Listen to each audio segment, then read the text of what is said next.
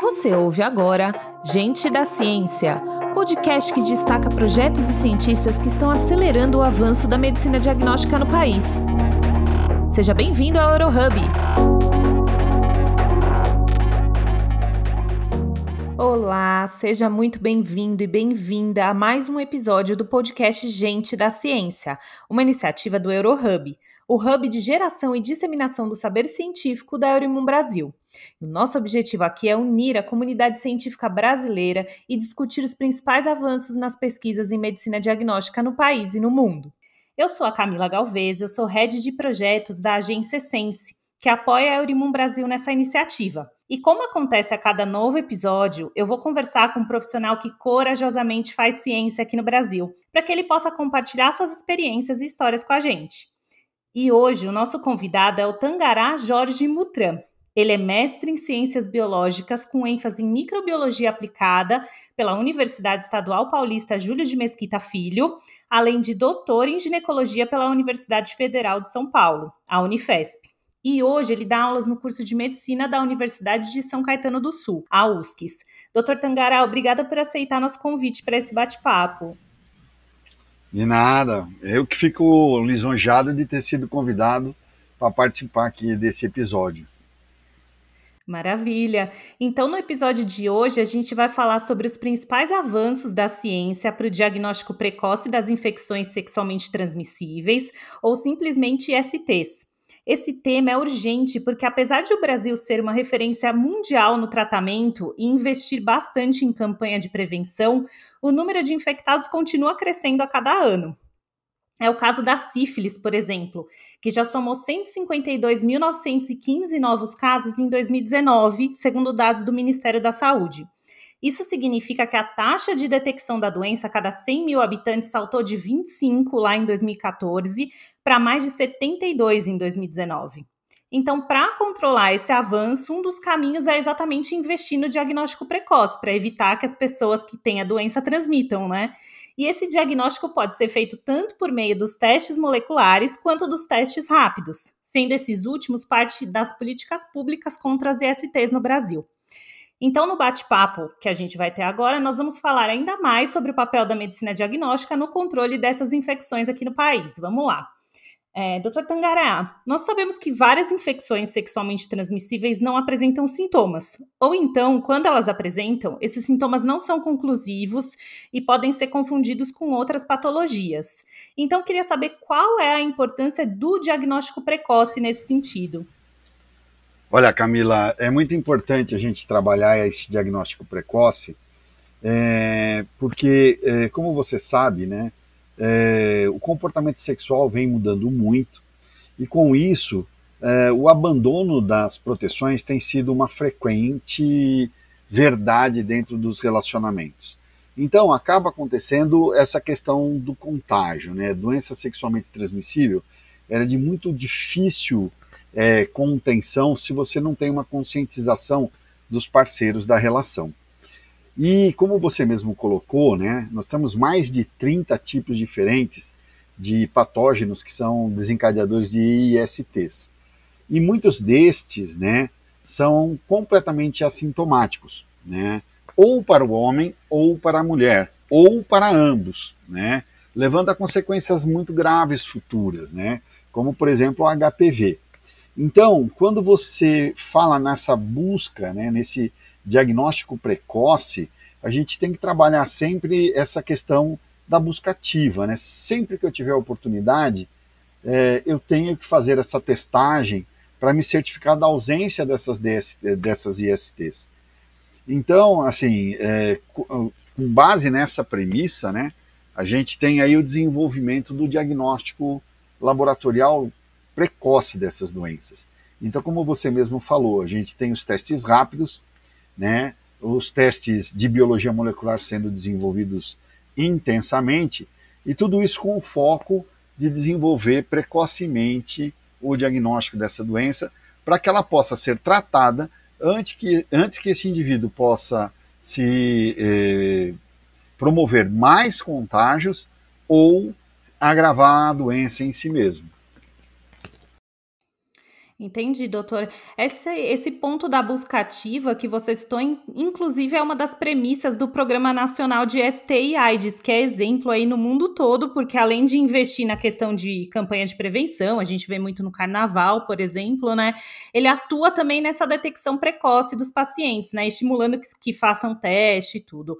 E na sua visão, doutor, como a medicina diagnóstica contribui para que o diagnóstico dessas infecções sexualmente transmissíveis seja cada vez mais acessível? Assertivo?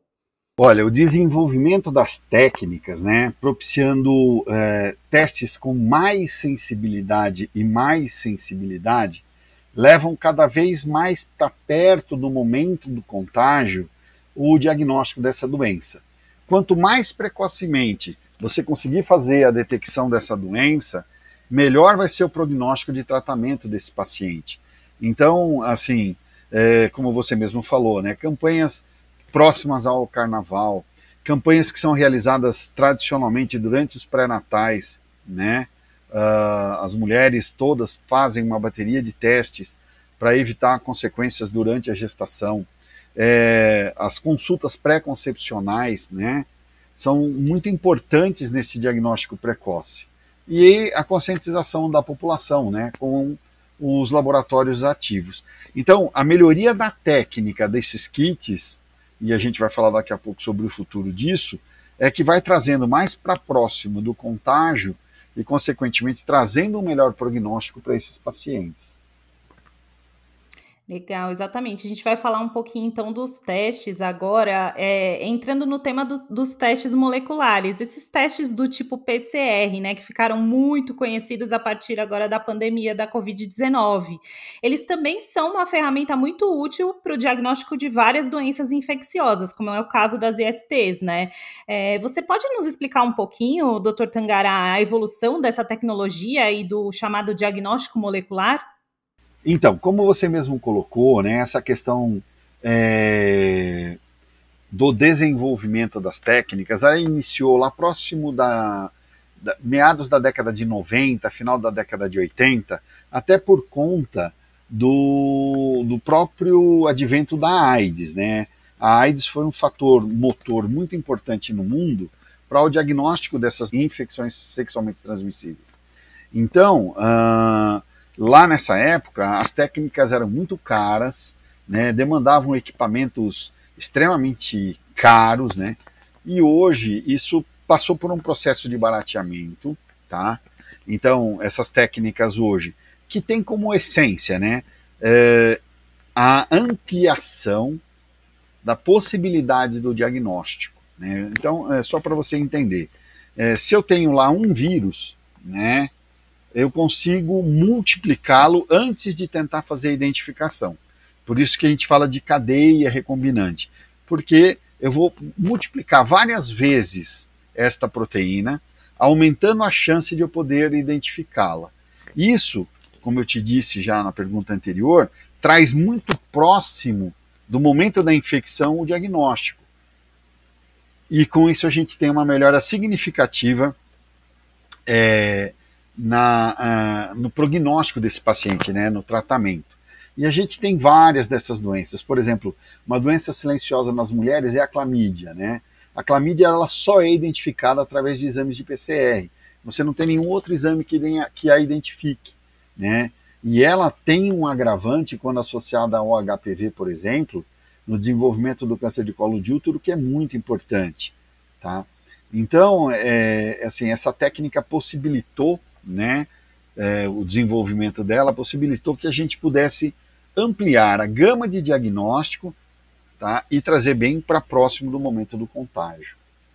Quando a gente faz a comparação com outros testes laboratoriais, como sorologia, cultura ou os métodos imunológicos, quais são as vantagens em se usar essa técnica molecular para detectar as ISTs, doutor?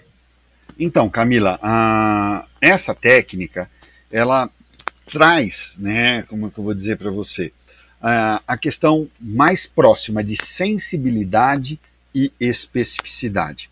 Quando a gente fala numa técnica sorológica ou numa técnica imunológica diferente do PCR, a gente fala é, em reações um pouco menos sensíveis, ou seja, eu preciso de um contágio maior e um pouco menos específicas. Então eu tenho a possibilidade de falsos positivos ou de falsos negativos. Então, é, quando eu uso o PCR, eu trago isso muito para um, muito próximo mesmo do 100% de. de não, não alcanço o 100%, mas eu trago muito próximo do 100% de especificidade com 100% de especificidade, de sensibilidade. Então eu consigo fazer o diagnóstico bem precoce e sem falhas falso positivas ou falso negativas, porque ela é uma técnica muito precisa e muito específica. Então, eu, um diagnóstico fechado por PCR, ele é praticamente inquestionável. Já as outras técnicas pairam um pouquinho. Por exemplo, você falou na sífilis, né? A técnica mais utilizada, e ela é utilizada já há muitos e muitos anos, ela tem início da sua utilização bem no início do século XX, né?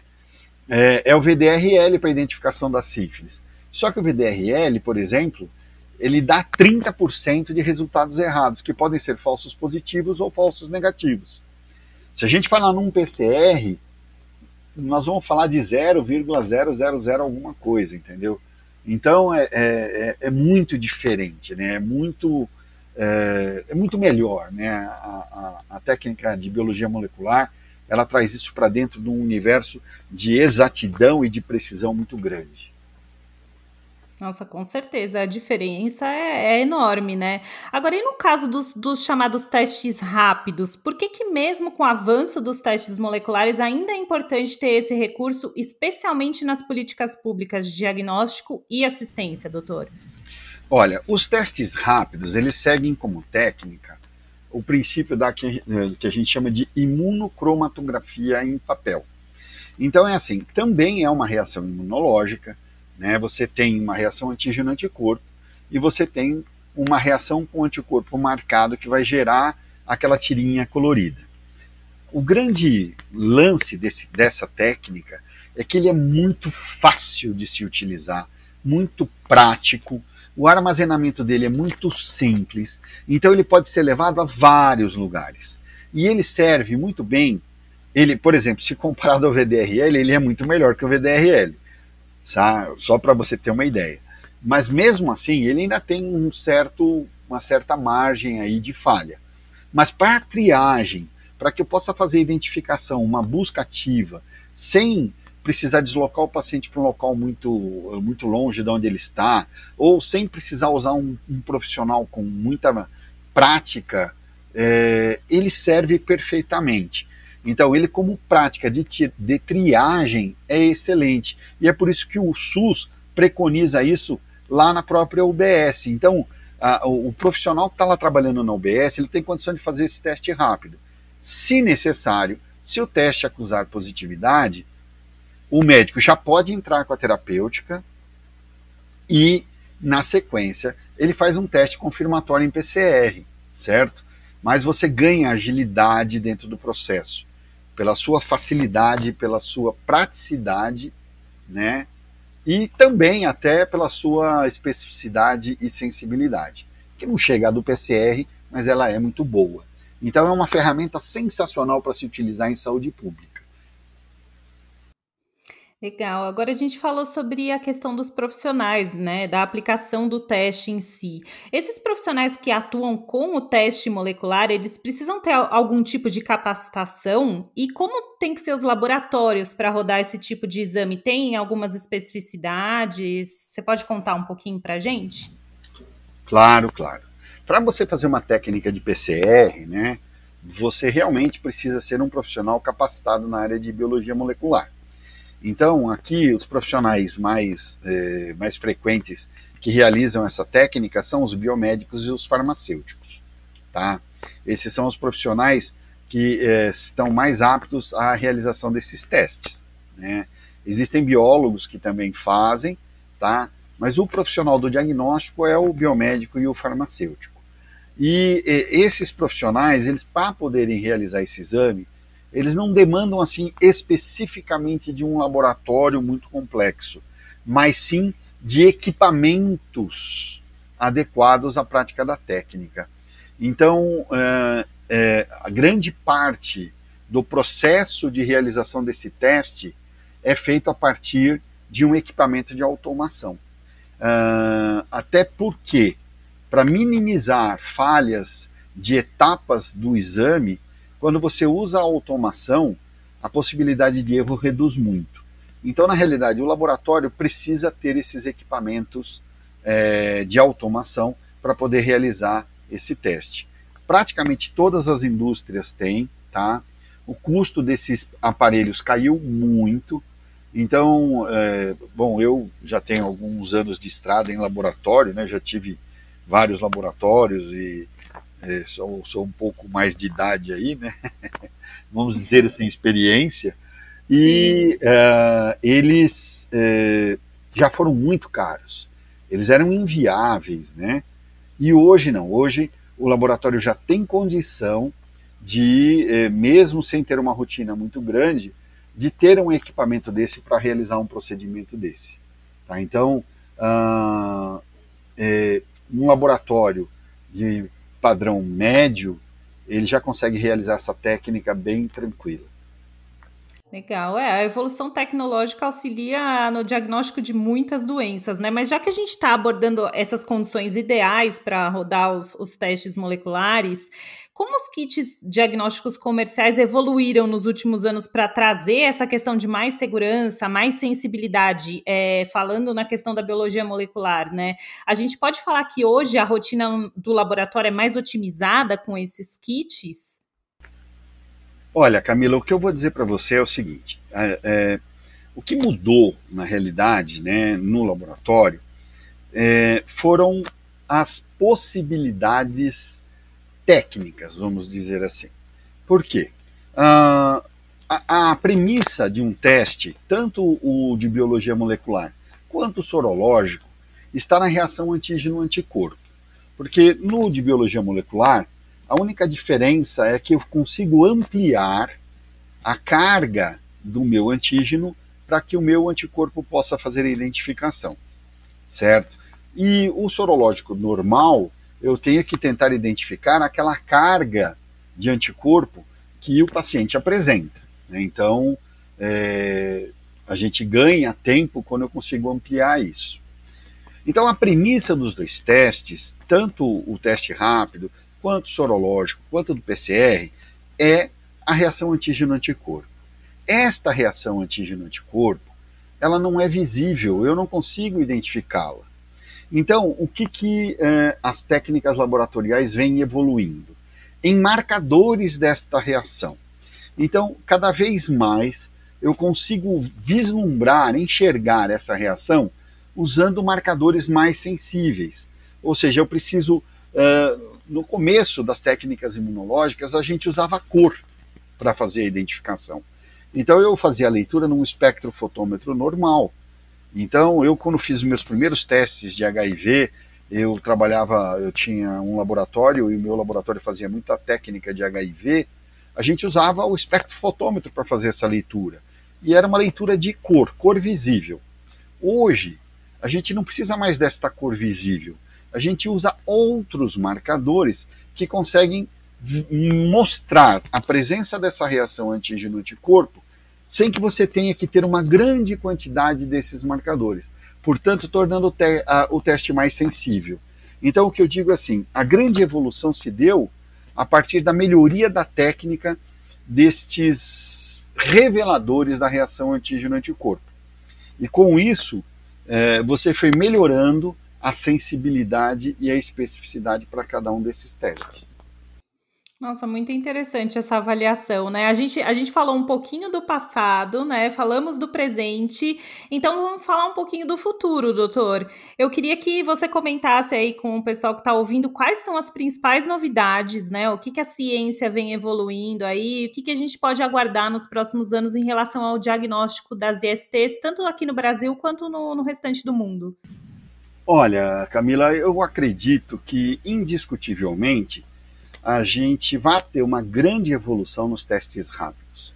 É, o teste rápido ele tem essa premissa de poder é, chegar até a população, né? Diferente de um teste de PCR, onde a população tem que vir até um laboratório. Então, é, pelo que eu tive, é, que eu tenho acompanhado, né, até na questão de compra do meu laboratório, a gente é, observa muito a evolução nos testes rápidos. Então, eu acredito que no futuro não muito distante, esta sensibilidade, essa especificidade dos testes rápidos vai ficar muito, mas muito próxima das técnicas de biologia molecular, o que vai facilitar muito o diagnóstico precoce dessas doenças sexualmente transmissíveis. Então, uh, com isso, né, a gente vai ter mais é, certeza de iniciar um tratamento precoce, porque você vai ter mais segurança a partir daquele teste que fez. Eu acredito que é assim, Camila. A gente nem vai ter muita evolução é, de equipamentos e, e outras coisas, mas sim a evolução dos testes rápidos para que eles possam ofertar uma resposta mais fidedigna. Legal, doutor. E será que esses testes rápidos e essa evolução vão trazer mais conscientização para as pessoas, doutor? É, aí eu acho que a gente vai. Essa é uma pergunta difícil, né? É, porque a, eu, eu, né, aí é a minha opinião pessoal, eu acredito que é, essas questões passam por vários aspectos. Um deles é a própria educação, né? Quando é, a gente tinha lá, eu vivenciei isso, né? Eu já trabalhava e tudo, lá na década de 80, eu participei do grupo que fez a identificação, por exemplo, do primeiro paciente HIV brasileiro, né? Que foi o cara que trouxe, ele era um comissário de bordo é, americano, né? E ele frequentava a noite lá no Rio de Janeiro. É, naquela época, né? é, como ela era uma doença que tinha um, um, um, teor de gravidade mais intenso, as pessoas morriam, né, os nossos heróis né, morriam de AIDS, os nossos ícones da música, os nossos artistas, eles morriam de AIDS muito rapidamente. A gente tinha lá é, uma, uma expectativa de é, aproximadamente dois anos entre o diagnóstico e a morte do paciente, que era certa, né? Você não tinha recurso terapêutico praticamente nenhum, estava tudo se iniciando. Uh, então isso causava um certo impacto na população. Então a gente observou um declínio muito intenso das DSTs pelo uso da proteção. Mas com o advento do coquetel, né, as pessoas começaram a não enxergar mais o risco do HIV, por exemplo. E com isso nós tivemos ah, o abandono do uso da proteção. Por isso, Camila, esse dado que você abriu aqui a nossa conversa é, ganha uma dimensão importante. A sífilis era uma doença que praticamente a gente já tinha resolvido com relação às DSTs. Né? Então, as ISTs, falando em sífilis, a gente quase que já ignorava, porque ela tinha quase que sido completamente é, ignorada eram algumas populações muito restritas que mantinham ainda é, o seu contágio. Tá? Mas com, a, com é, é, essa é, quebrada de visão, vamos dizer assim, onde eu não enxergo mais a morte dos meus ícones, é, as pessoas abandonando, ela, ela ressurgiu de forma bastante significativa. É uma doença que assola a humanidade há muitos séculos, né? Ela foi extremamente importante na Primeira Guerra Mundial. Ela dizimou uma grande fração da população masculina que lutou na Primeira Guerra Mundial. Foi um grande problema de saúde pública ali naquele período entre a Primeira e a Segunda Guerra Mundial. Mas é, hoje ela retorna com uma força bastante significativa, justamente porque ao abandono das práticas de proteção em função é, de não se ver um risco tão significativo. E ela, como você é, sabe, ela é silenciosa, né? A sífilis, ela tem etapas é, onde ela, não, ela é completamente assintomática e o paciente transmite essa doença, né? E você só vai conseguir fazer o diagnóstico através é, da prática laboratorial. Então, é, isso faz com que essa mudança de comportamento traga esse aumento das ISTs. Por isso que quando você me pergunta né, se o laboratório vai ajudar, ele vai ajudar no sentido de que cada vez mais ele consegue fazer o diagnóstico precoce. Agora, a consciência da população, no meu modo de pensar, a gente só vai ter com educação. Né? Aí é na escola, aí é, é, é, é na sociedade, né? é na prática SUS, é na UBS, com campanhas de orientação. Com certeza, as duas coisas têm que andar juntas, a evolução da medicina diagnóstica e a conscientização da população, né? Não tem jeito, doutor. Doutor, eu quero agradecer, então, em nome aí do time do Eurohub, da Eurimum Brasil, pela nossa conversa de hoje. Muito obrigada pela sua participação, viu? Obrigado, Camila. Eu que fico, já disse e vou repetir, eu fico lisonjado por ter sido lembrado para fazer esse podcast com você aí. Muito obrigado pelo convite. Quando precisar, estamos aí à disposição. Muito obrigada. Eu espero então que tenha ficado mais claro para os nossos ouvintes toda essa ciência que está envolvida por trás dos testes moleculares para a detecção das ISTs, mas que também é muito, a prevenção continua sendo muito importante, né? Muito obrigada então a você que nos acompanhou até aqui e até o próximo episódio de Gente da Ciência.